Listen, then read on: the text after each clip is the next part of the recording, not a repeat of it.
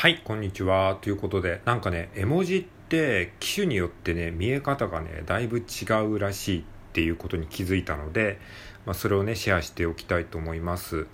えー、っとですね、まあ今サムネに載ってるんですけども、見えますかね？亀の絵文字があるんですけども、多分ね、僕今 iPhone 使ってるんですけども、iPhone を使ってる方は、えー、亀の絵文字を打つと、えっと、このサムネイルの画像の上の亀みたいな感じの絵文字になると思うんですが Android ユーザーの方はですねえっと下の亀の絵文字が出てくると思うんですよ。で僕は Android を使っ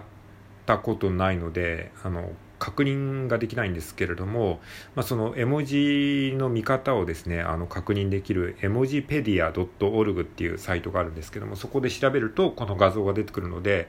おそらくその Android ユーザーの方は亀というふうに打つとこの絵文字が出てくると思うんですよ。でこれをねそのさっきライブ配信で話してたんですけれども Android ユーザーの方と、えー、話してた時に「亀かわいいよね」って言ってたんですよね。で僕の画面に見てる亀はですね僕の画面に出てる亀の絵文字は上の亀の絵文字なんですよ。これ可愛くはないじゃないですか。えってなって首長くないって言ったらで相手がえ首が長いってどういうことみたいな感じになってあ見え方が違うのかもって気づいたんですよね。でどうやら話を聞くとねだいぶ見え方が違うらしくてで今ですね調べてみたらまあこういう感じなんですよ。だから多分ねこれを見てるとその、えー、コミュニケーションのズレというのが分かるわけなんですよ。だからその同じ絵文字でもね見え方が違うからね意味がね変わってきちゃうんですよ。ねだからこれねあのいろいろとねこう調べるとこの亀以外にもその例えばニコってしてる顔とかあるじゃないですか。そのニコっていうしてる顔もあのちょっと笑ってるだけの、えー、機種もあればその同じ絵文字なんだけど機種によってはめっちゃ笑ってるみたいな感じの顔になってたりしてそれでやっぱりニュアンスがねだいぶ変わっちゃうんですよ。えー、っていうね面白い発見がありましたので、えー、っともし興味があったらねその絵文字ペディア .org っていうねあの、えー、各機種でどういうふうに見えるかっていう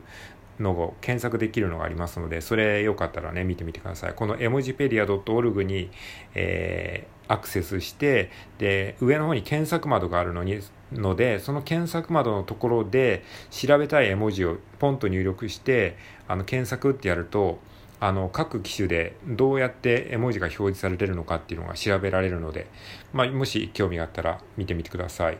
結構ねまあえー、っと、まあ、スマホだったら大体 Android か iPhone じゃないですか。でそのあたりのねこう見え方の違いっていうのが確認できるのでもしその同じなんかそのなんだろう絵文字を送ってるのに相手がなんか違う取り方してるっぽいなって思ったらあの相手の機種での見え方っていうのを確認してみるとなんか謎が解けるかもしれないですね。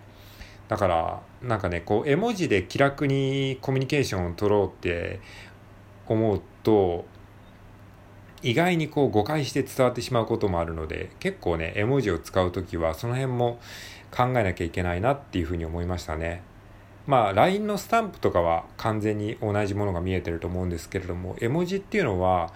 その基本的には同じなんだけど、亀なら亀で、まあ、亀っていう意味は伝わるんだけど、その機種によってデザインというかね、その、絵の感じがだいぶ違うものがあるので、一応その辺はね、知っておかないと、えー、ちょっとしたこうディスコミュニケーションっていうんですかね、コミュニケーションのすれ違いが起こってしまうなっていう、まあそういった学びを得ることができたので、